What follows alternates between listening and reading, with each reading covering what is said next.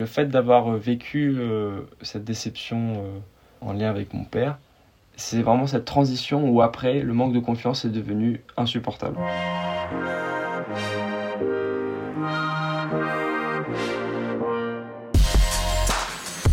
Bienvenue dans la confiance. Dans cet épisode, je parle avec Arjun. On a parlé de beaucoup de choses ensemble, de l'importance de la famille et de l'éducation, des situations de groupe, et on s'est demandé si notre culture et notre genre avaient une influence sur notre confiance en nous. Je vous laisse apprécier l'épisode et le doux fond sonore des oiseaux dans son jardin.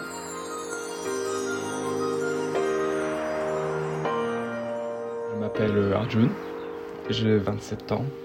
Je n'ai pas de carrière entamée ou de projet professionnel en tête encore, mais euh, je suis dans un moment de ma vie où je fais pas mal de petites choses, que ce soit dans des domaines un peu plus artistiques comme le design graphique ou du web design. Top. J'aimerais bien commencer juste par faire un petit état des lieux et te demander est-ce que toi aujourd'hui, Arjun, tu as confiance en toi? Je dirais que ça dépend. Et je dirais que ça dépend pourquoi aussi. Je dirais que je n'ai pas vraiment beaucoup confiance en moi, si je devrais comparer à d'autres personnes, mais que je suis en phase de, de transition et que j'apprends à concevoir ce que c'est vraiment la confiance en soi et la dompter et en tout cas être vachement plus aligné avec ça quoi. Du coup, tu penses que c'est quelque chose qui peut s'apprendre? Je pense que c'est quelque chose qui peut se cultiver clairement. Alors bah du coup, tu disais que ça, ça dépend euh, des activités, de ton état. Est-ce que tu peux en parler un peu plus? Dans quelle situation est-ce que ça marche moins bien et dans quelle situation est-ce que ça marche mieux? Déjà de base, socialement, c'est un peu une cata. c'est là où ça marche le moins bien, surtout quand, quand je dois euh, rencontrer une, euh, de nouvelles personnes, une nouvelle tribu. Après, je pense que quand je me sens utile dans une situation, que ce soit au niveau d'une relation ou euh, pour un projet ou au sein de ma famille, c'est là où du coup je regagne confiance en moi. Si tu te sens mieux dans les moments où tu te sens utile, est-ce que ça veut dire que dans les situations sociales, du coup, tu te trouves pas utile? C'est. Je viens d'avoir un déclic là, je pense. Honnêtement, euh, ouais, il y a peut-être de ça. Déjà, j'ai du mal à, avoir une conversation avec plus d'une personne à la fois. Je pense que l'effet groupe, c'est quelque chose qui me déstabilise vachement. C'est vrai que oui, l'échange de face à face avec une personne reste quelque chose de beaucoup plus euh, agréable pour moi et beaucoup plus satisfaisant, on va dire. J'ai cette impression que dès qu'on est dans un groupe, euh, il y a moins d'intensité d'échange et qu'on est obligé de rester vers quelque chose d'un peu plus superficiel.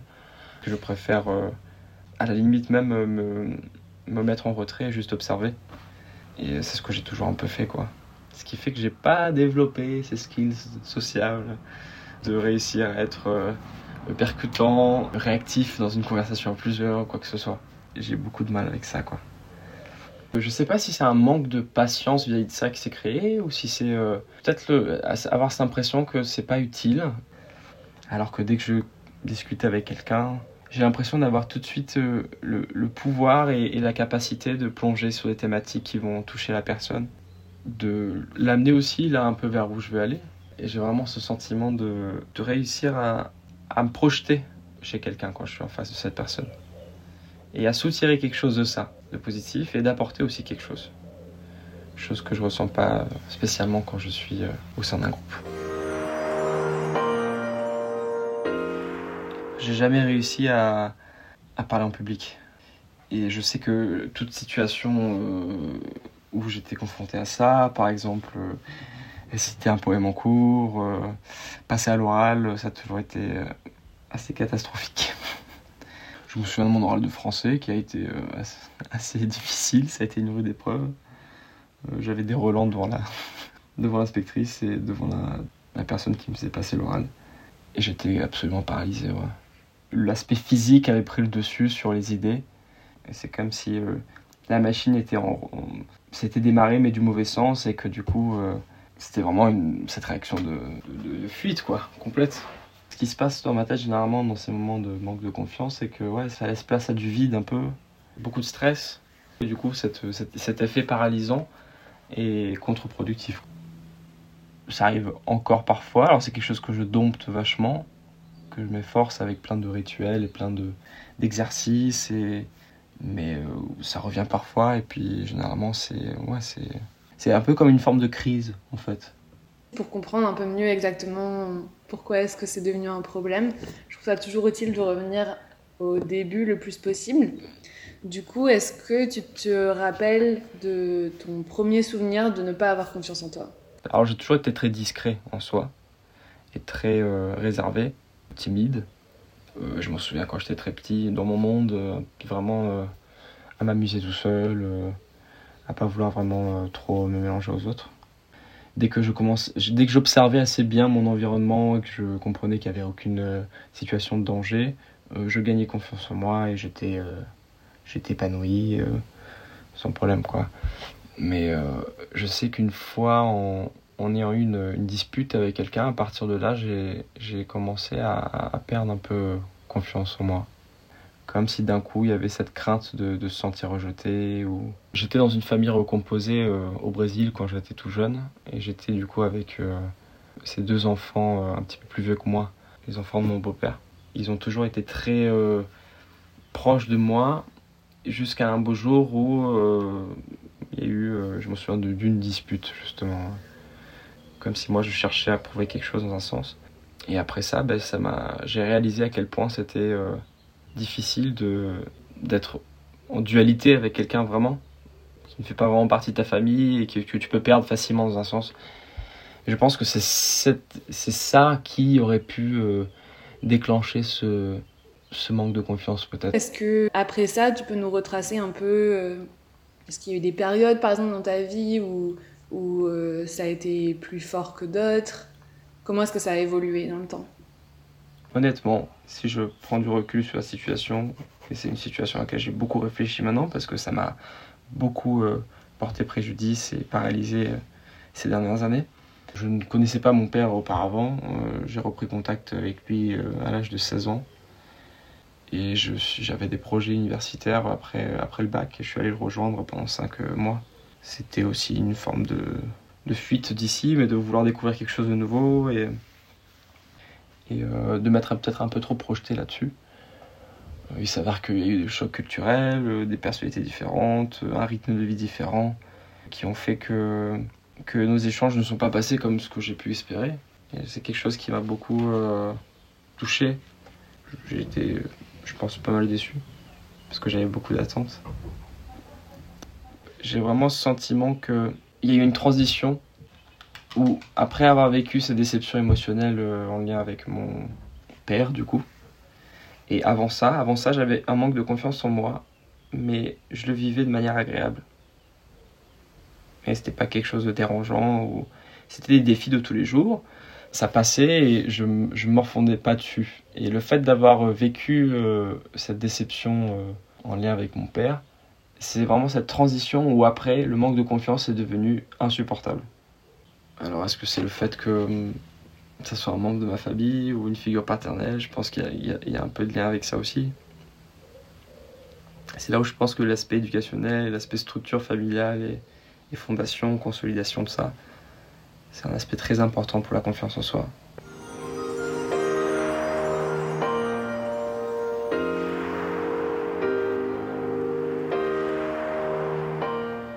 si on part un peu dans les stéréotypes, euh, qui ne sont pas forcément que des stéréotypes, parce que quand on regarde des études euh, qui sont faites au niveau national ou des études, euh, des expériences dans la recherche psychologique, etc., souvent on fait une différence quand même entre les, les, hommes et les femmes sur la confiance en soi, avec un peu le stéréotype peut-être que des femmes qui n'ont pas confiance en elles, qui doutent beaucoup d'elles, et des hommes qui saisissent toutes les opportunités qui se présentent à eux, qui postulent à des jobs qui sont beaucoup plus élevés et seniors que leur niveau actuel, et ainsi de suite. Est-ce que toi, tu as senti, par exemple, cette différence-là entre tes amis hommes et tes amis femmes Est-ce que tu as senti cette différence? Est-ce que toi, tu t'es senti différent par rapport aux, aux, hommes autour de toi? Ah ben différent, ça c'est clair. De toute façon, je me sens différent de beaucoup de personnes. je pense que les hommes ont plus de facilité à masquer éventuellement ce manque de confiance en soi. En tout cas dans mon entourage. Et alors, est-ce que c'est vraiment masqué? Euh, je dirais peut-être que les, les femmes de mon entourage ont moins, de, ont moins cette problématique de honte d'exposer leur confiance en elles. Je me suis peut-être plus ouvert à des femmes. J'ai plus été entouré avec euh, toute ma jeunesse et toutes mes années lycée. J'ai toujours été entouré de beaucoup de filles. J'ai eu plus de facilité à, à créer des relations avec elles. Je pense que par rapport à la qualité des interactions, au côté sentimental un peu plus présent, aux émotions un peu plus ouvertes, et de me sentir plus à l'aise et plus reconforté. Et alors un peu de manière similaire, j'étais curieuse aussi de, savoir, tu as grandi avec trois cultures, euh, entre l'Inde, le Brésil et la France. Est-ce que tu trouves que dans ces cultures-là, il y a une, approche différente à euh, ouais, la, confiance ou euh, voilà, le fait d'être sûr de soi, de pas douter? Ah mais littéralement, mais complètement. déjà, il faut savoir que le Brésil, c'est une culture très macho. Euh, surtout à Rio où j'habitais. Ça doit être très vivant, très heureux, très joyeux. C'est vrai que c'est très gai, c'est très chaleureux. Euh, il y a beaucoup de sourires, beaucoup de, beaucoup de bienveillance, beaucoup d'attention, mais c'est en tout cas de, des échanges et tout, c'est pas. Je dirais que c'est même moins intense que, que les échanges qu'on peut avoir ici euh, en France. Quoi. Comme s'il y avait plus de pudeur. Et, le fait que le fait que ça soit, au, en tout cas au niveau des mecs, de mon entourage en tout cas, un peu macho. Euh, c'est quelque chose qui qui n'était pas du tout euh, en cohérence avec moi et qui me faisait avoir euh, moins confiance en moi aussi quoi. L'Inde c'est tout à fait l'opposé quoi. C'est d'une ouverture vis-à-vis de ça. C'est quelque chose qui m'a beaucoup apporté aussi de découvrir l'Inde, de voir à quel point on sent au niveau des échanges, au niveau des regards, au niveau des, confrontations, au niveau des choses qui se passent, qu'il y a moins d'appréhension vis-à-vis de chaque, euh, de chaque personnalité, chaque personne. Il y a moins, il y a moins d'appréhension, de, de jugement, de, euh, il y a plus d'action, il y a plus de authenticité, de juste être ce qu'on a envie d'être et de dire ce qu'on a envie de dire. Je sais que à chaque fois que je pars en Inde, j'ai beaucoup plus confiance en moi dans un sens. Qu'est-ce que c'est pour toi d'avoir confiance en soi? Ben, C'est là où je dirais qu'il y a vraiment deux types de confiance en soi. Il y a celle qui est un petit peu plus large, un peu plus générale, à laquelle tu te définis un petit peu, avec laquelle tu te construis. Et il y a celle qui va apparaître parfois dans certaines situations, comme si c'était là pour, euh, pour te sauvegarder dans un sens, alors qu'au final, euh, on a l'impression que ça te nuit plus qu'autre chose dans un sens. Quoi. En termes d'évolution, c'était. Tu avais besoin aussi d'avoir euh, l'accord et la validation de ton groupe pour pouvoir survivre dans la jungle. Donc forcément, il y a un peu un, aspect où ton corps euh, lui-même a ses propres défenses si tu sens que tu dis un truc qui est pas en raccord avec le reste du groupe, c'est ouais, t'as, une, une réaction qui est naturelle. Ça fait depuis un bout de temps que j'essaie vraiment d'être beaucoup plus en accord avec les réactions de mon corps, de les respecter. Et je conçois que c'est, un mécanisme de, de, défense un peu, quoi, de protection. Et le fait de comprendre ça déjà, ça permet de gagner beaucoup plus de confiance en soi. je pense qu'avoir confiance en soi, c'est être, euh, être là, être au moment présent. Et moi, être en train de, de rebondir sur le passé et le présent. Et, en tout cas, moi qui me définis pas comme étant quelqu'un qui ait confiance en moi, les fois où je me surprends et où j'ai l'impression de rayonner entre guillemets, et du coup évidemment être en pleine confiance, c'est ces moments-là où je suis le plus euh, aligné.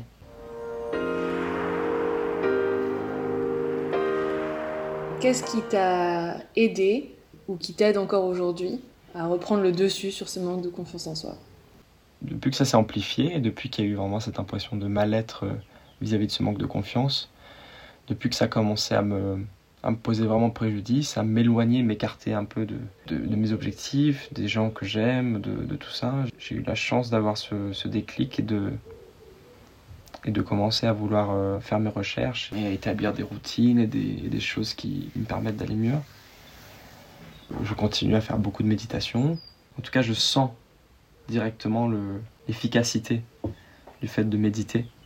Je, fais du sport, je me bouge beaucoup plus qu'avant parce que ça c'est essentiel pour euh, permettre, je pense, à ce que le cerveau ne, ne tourne pas en rond dans ce système de court-circuit qu'il peut avoir quand on a des fragilités. La règle du 1 plus 1 aussi, euh, le fait que, que c'est pas tout d'un coup, mais que c'est un, enchaînement et une addition de choses et d'actions qui font que ça c'est quelque chose qui m'a énormément aidé pour le, la confiance en moi. De juste être dans une forme de petite discipline, mais d'être constamment en train d'ajouter quelque chose à ma routine. Et, et, le goût en fait de cet effort a commencé à, à s'établir. C'est le fait d'être dans la régularité. Et ça, c'est quelque chose qui m'aide qui énormément. Tu as parlé de la méditation. Est-ce qu'il y a un format particulier qui t'aide? J'ai beaucoup fait de méditation euh, sans, but euh, précis, même pas la méditation en pleine conscience, juste simplement le fait de s'asseoir et écouter ce qui se passe autour. C'est très bénéfique dans un sens, mais c'est aussi peut-être moins euh, productif quand on a un désir particulier de, de s'améliorer sur tel point ou telle chose. Je pense que là, on dit le fait de répéter un mantra, c'est quelque chose de peut-être plus efficace dans le sens où on est en train de faire un effort quand même sur quelque chose. C'est super personnel, mais est-ce que tu, tu, peux partager un exemple de phrase, du coup, de mantra que tu aimes bien te répéter? Non, oui, j'ai des, des, petits mantras personnels ou euh, le fait de, de me complimenter sur les choses dont je suis fier. Euh, généralement, je fais ça de jour après jour. J'essaye à chaque fois de trouver quelque chose de positif, même si la journée a été une catastrophe, de faire sortir quelque chose de bon de ça. Je pense que c'est important. Et puis la gratitude énormément aussi. C'est quelque chose qui me qui permet de prendre ce recul et de relativiser. Ouais, c'est vrai. Je trouve euh, parfois mon meilleur remède aussi au doute, c'est de regarder des documentaires sur l'espace, par exemple. Tu vois, sur des trucs genre tellement euh, immenses, macro, que après, en fait, du coup, ton, ton petit problème de l'instant présent te paraît tellement ridicule que enfin, t'as un peu cette, cette réaction instantanée de dire, en fait, on s'en fout, quoi. En fait, oui, je peux, je peux partir ce que je veux, je peux dire ce que je veux, tout le monde s'en fout. En vrai, on est juste sur une petite planète dans l'espace. Peu importe. Mais complètement, complètement. Et je pense que c'est de cultiver ça qui est important, surtout, quoi. Pour les gens qui ont, qui ont, qui ont des points de confiance en soi. Tu as dit que ta confiance en toi s'était quand même améliorée sur les dernières années. Est-ce que dans 10 ans, tu penses que tu auras complètement confiance en toi? C'est une très bonne question. Et j'ai envie de dire oui. J'ai vraiment envie de dire oui. Je suis très instable encore, mais j'ai vraiment l'impression d'être sur la bonne route. J'ai l'impression qu'avec tout ce travail que je fais sur moi, sur le fait de, de prendre beaucoup de recul, je pense que je vais pas spécialement avoir confiance en moi, mais je vais plus être déstabilisé par mon manque de confiance.